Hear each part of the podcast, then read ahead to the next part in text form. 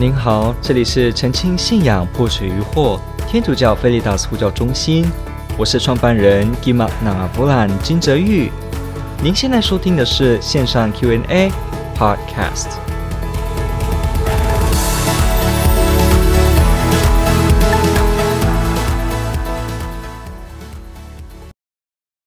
经验有经验的缺陷，我的信仰如何确认呢？灵修与共融的重视，又有多少人愿意投入呢？好，感谢您的提问，这问得非常好。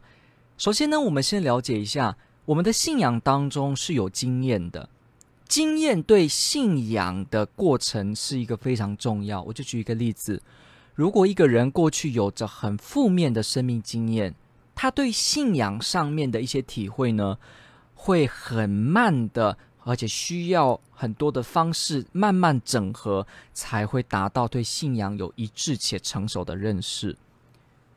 你就举一个例子，如果一个人从小就是家暴的小孩，那一直家暴当中过程中，他对父母的印象就是一个黑暗的代表。父母就是权威跟压榨者的代名词，所以在这样的一个生命过程中，他自然的就很难去想象天主的美好、天主的创造、天主对我们的慈悲，因为他想到长辈的时候，他就有这种的连结。所以同样的，当他听到有人说天主就像父亲的时候，他对这个形象是会排斥的。好所以这个情况，你就发现到了经验对我们信仰上的一个重要性。确实呢，这个意思表示的是，我这个主体主观而言，经历信仰的过程中会比较费力，或者比较没那么快的就达到成熟的信仰认识。但是这并不表示说我因为经验的负面，我就完全没机会深入认识天主。这一点是误会。天主都有办法打破你的这个迷信思维的。你一直认为说天主是慈，那天主是严格的，天主是暴力。你一直有这种想法的时候，其实天主还是可以直接打破你这个思维迷信，直接跟你亲自接触，让你改变你有的这样的一个旧的一个刻板印象。那这样的情况，天主都办得到，所以我们不要忘记哦，天主不纯粹是我们思维得出的产物。有些人说。其实神的存在是人的精神渴求的投射，他用心理学的名词说投射，好像说我很渴望我父母会爱我，所以呢，我就投射说有一个这样子的天主爱我。好，那其实我们要回答的是说，天主的存在跟投射没有关系，因为它是存在与不存在独立的一个问题，就像是一颗石头。它是存在或不存在，这个无关乎我们的投射，因为它是存在的问题。投射呢，是我个人对这个外在物互动之间，我给出的某种关系，这样子呢，才有投射的可能。它建立在的是要有我主体，也要有对方和客体，然后呢，我跟他的互动过程中，我怎么去把我的观点。尤尤其我的观点也是，过去生活中跟其他的对方，也就是客体互动之后又留下的痕迹，我怎么用这些痕迹再来看对方？你发现了吗？它基本的前提都是建立在一个我，还有有对方。这个对方不一定是人哦，可以是人事物。这些事情之中，我有互动，我才投射出来。所以其实它是我个人出来的产物。好像说，呃，这个人是一个安心的。这个人是值得信赖的，这些词汇其实本身也都会来自于我过去跟别人生命当中的交流互动，我再来去以这样的一个归纳说，这样子叫做信任，这样子叫做信赖，我来对我下一个遇到的人，了解吗？这个都是我这个人自己思维中的过程去产生出来的结果。好，所以这一点为什么很重要？因为这就表示说，我们的投射是来自于我们个人。但是这个跟对方存不存在是没关系的，因为石头要不要存在，跟你有没有感知到这个石头是没有必然关系的。石头的存在就有一两种答案，一种是存在，一种是不存在。不会因为说我觉得石头有安全感，所以石头会存在。同样的，神也是一样，它只有存在或不存在，它不会因为说我觉得天主是暴力的，所以天主就会不存在。没有，这没有关联，这逻辑没关联。也不会说因为天主是很棒的、很慈悲的，所以天主会存在啊，这个也没有必然。因为如果它不存在的话，那无论你怎么想，它是慈悲的。它也只是你的想象，了解吗？所以存在本身跟你思维的投射呢，它是有分别的。所以了解到一件事情，就是说我自己个人投射跟我经验上面的一些缺陷跟困难，确实会让我对天主、对这个信仰的理解上会有多重的障碍，会有许多时候了解上的困难。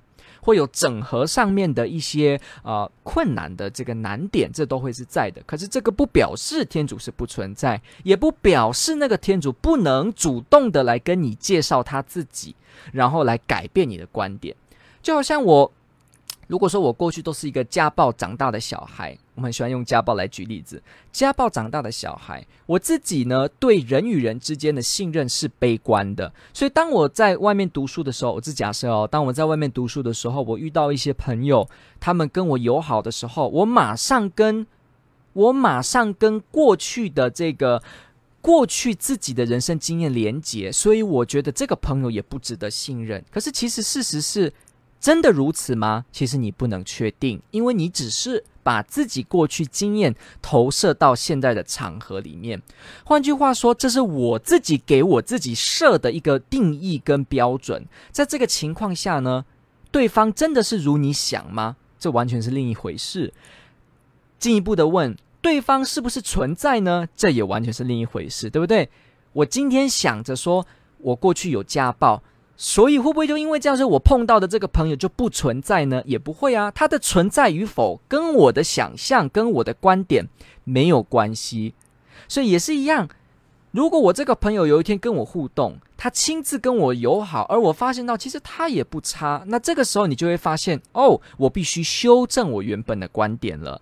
你就会慢慢跨出自己过去的藩篱，而能够迈向认识真实的他。我们信仰也是这样子。我们在这个过程中，很多时候会觉得天主是什么样的天主？我们会给他很多的词汇，说天主怎么在我最辛苦的时候不照顾我？天主怎么在我很苦的时候没有伸出援手？我们会用自己过去的经验，甚至我们会一些类比。比方，我就这样举举例，比方说我的朋友，我的朋友碰到我。车祸的时候，马上打电话给我，马上借我钱，马上帮我安排医院，帮我弄到这个单人病房，种种的流程，你就会印象中说，朋友就是要这样。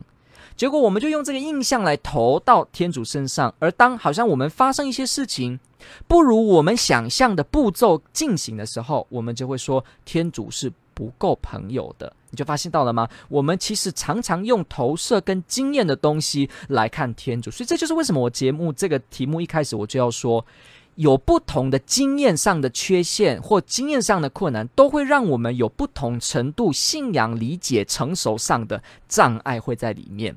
所以，当我们一直用这个思维去想说，哦，因为我被家暴，所以朋友都是不可信任的。但是这个朋友如果亲自跟我接触，那就有机会打破我旧有的。顾己成见，同样的，天主也可以突然就打开我的心，在我里面跟我相处，让我发现说，其实天主不是一个暴力的天主，而我必须重新认识他。好，所以你这边听到目前，你会发现我有两个重点强调。第一个重点是，人都有经验，而且经验呢，在信仰过程很重要，因为它扮演着可能是一个绊脚石，可能是一个障碍，它也可能是让我们。更突破、更好的接受天主的一个重要的推力。那第二件事情呢，就是因为天主的存在跟天主自己是怎么样的天主，其实跟我们自己的主观经验是有一定的落差。所以呢，天主仍然可以自己跟我们介绍他是谁。也所以呢，天主究竟是什么？由天主跟你相处，你自己才会去更深的去体会他。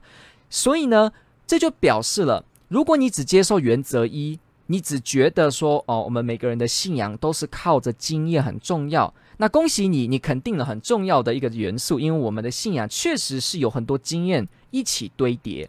但是呢，如果没有第二点，那你会陷入一种危险，什么呢？那就是说天主只是我投射出来的产物，发现了吗？因为我一直注重经验，而且我觉得只有我的经验就代表一切，所以我拼凑出来的天主就是那个天主。所以呢，我已经不让真正的天主对我说话。就好像我刚刚举的例子，我其实可以让这个朋友跟我相处，就打破我的成见。但是如果我说不，你跟我相处。什么都没有，我不要，我只要用我的思维来想你是什么样的朋友，那你就是什么朋友。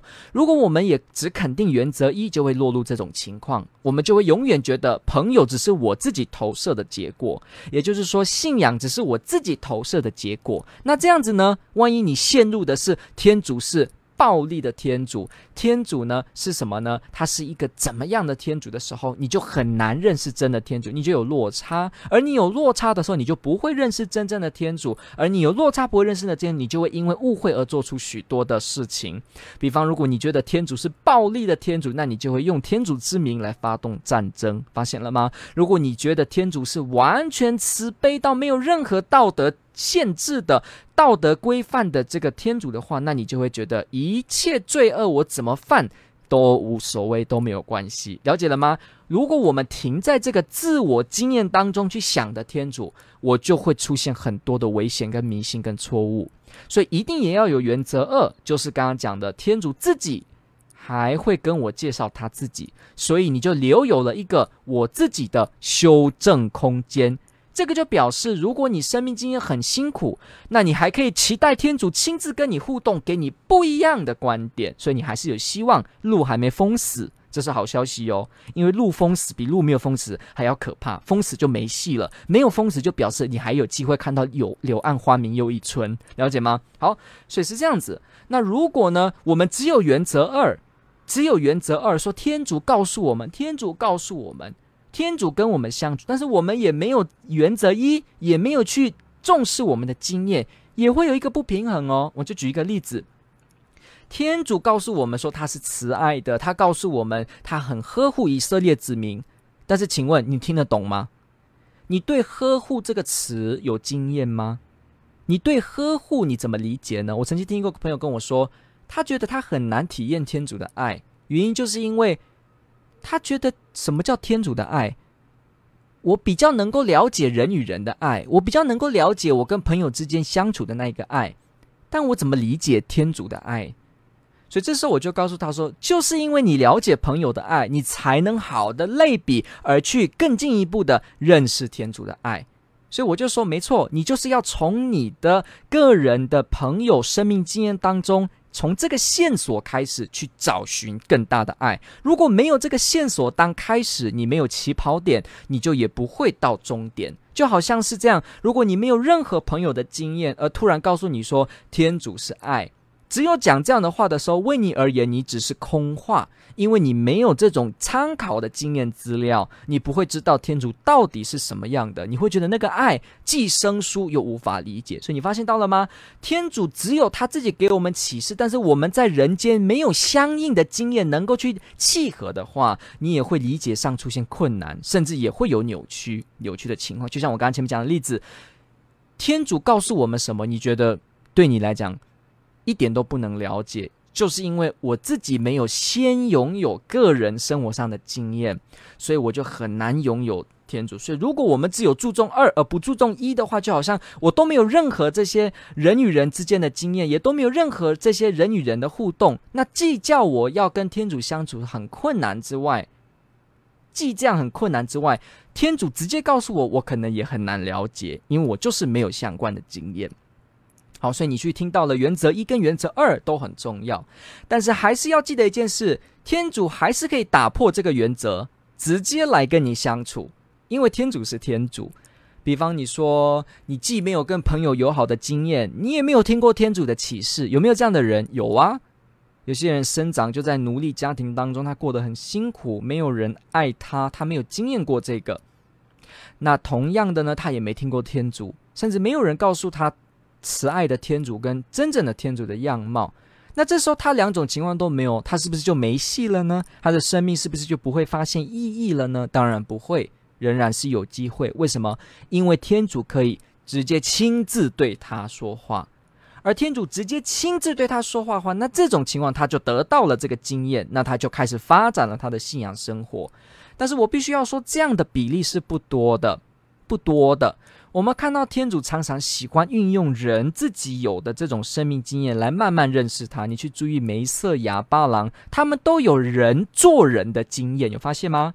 所以总结而言，其实天主除了他特别给一些呃人呢、啊、特别的这个，你可以说神魂超拔，还是特别的这个启示，他突然的呢就惊艳到了天上的这种奥秘。那这种情况有没有发生？有的。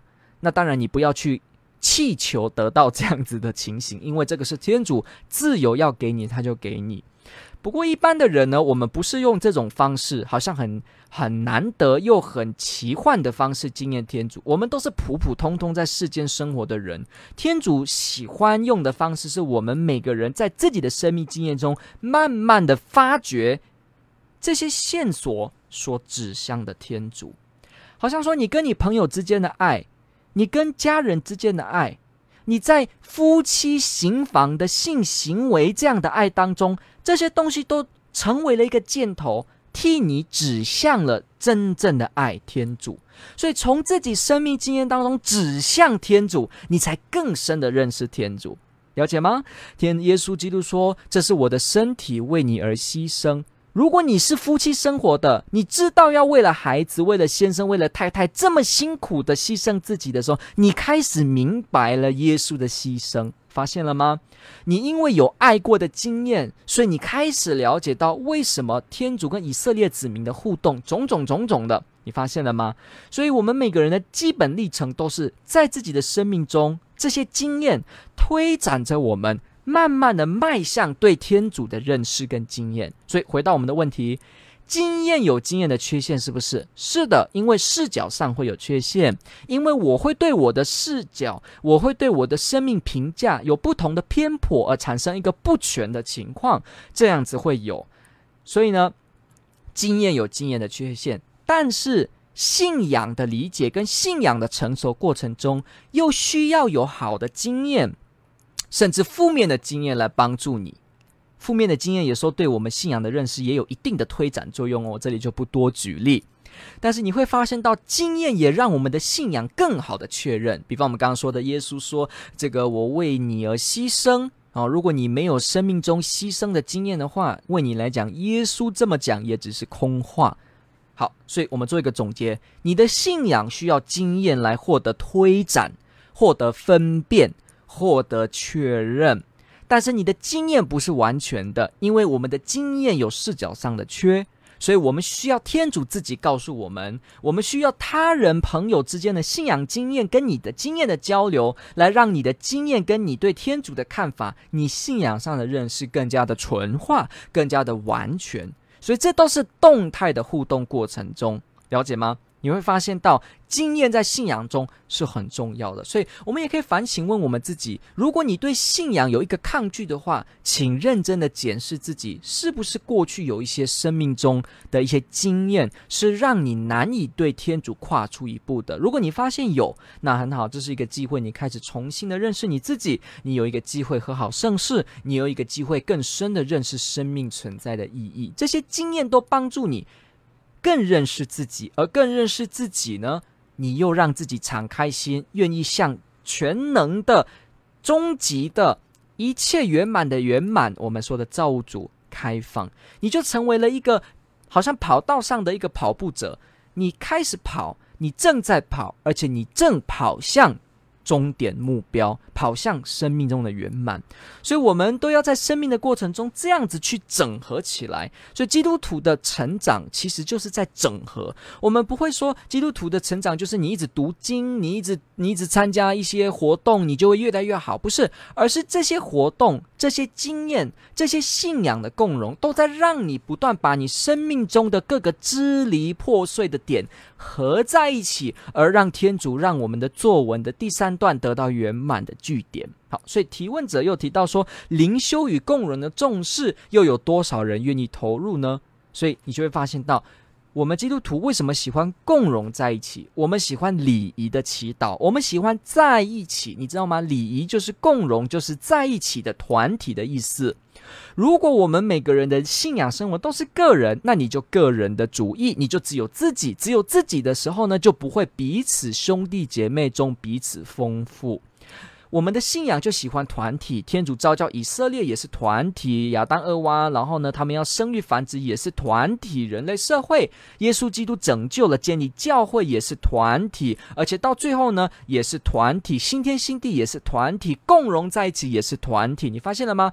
我们都在彼此的共融中在一起。基督徒是很强调基督图弟兄姐妹间的那个共荣，我们是合在一起的大家庭，我们不是属于英雄。主义式的宗教信仰，我们不是属于你个人单枪匹马式的宗教，而我们呢是共荣当中有家人一起手牵走，朝向生命圆满的。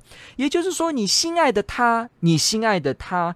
你心爱的他，我们都会在一起，心爱的往圆满的爱前进。这是基督徒信仰当中的蓝图，跟有些宗教的观点是不一样的。而天主就成为我们家当中的家主。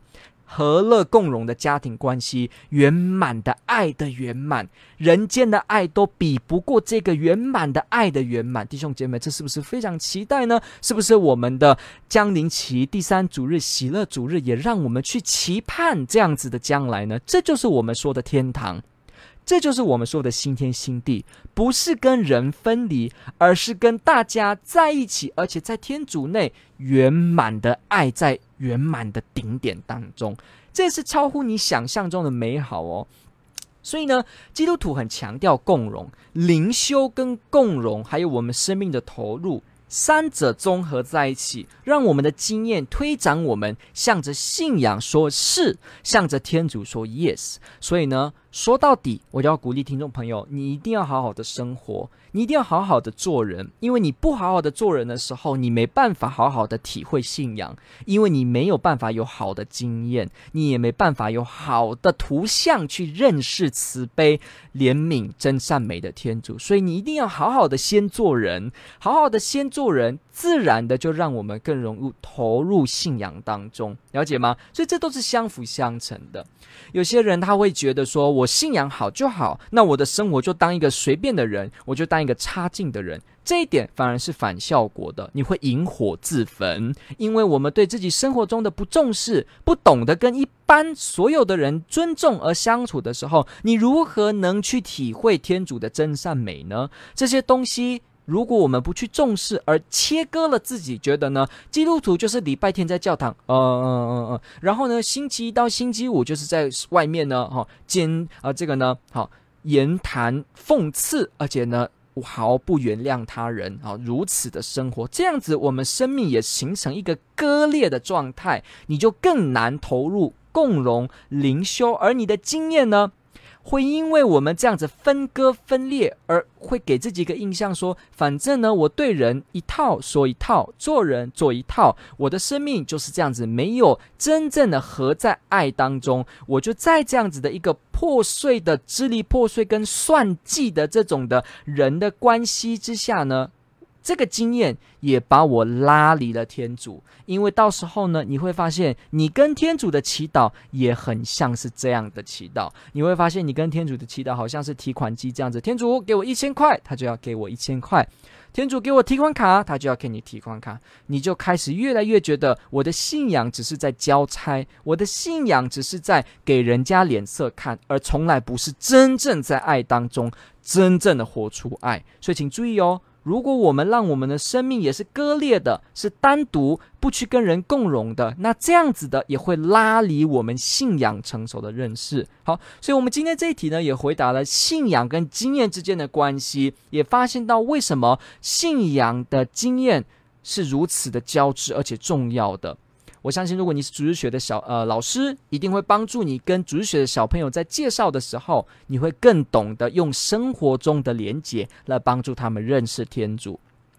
如果你本身跟外教人接触，你是这个福传师，你一定会发现到人们自己的信仰当中的经验，正是一个好的材料。他在他自己的文化民族当中的生活的历程，正是一个材料，来让他慢慢的朝向天主。所以你呢，就成为这个引路人，让他的经验。透过耶稣基督，你的引导，圣神的催化，导引他走向天主，所以福传的工作仍然有角色存在。有发现了吗？感谢您的提问，天主爱您。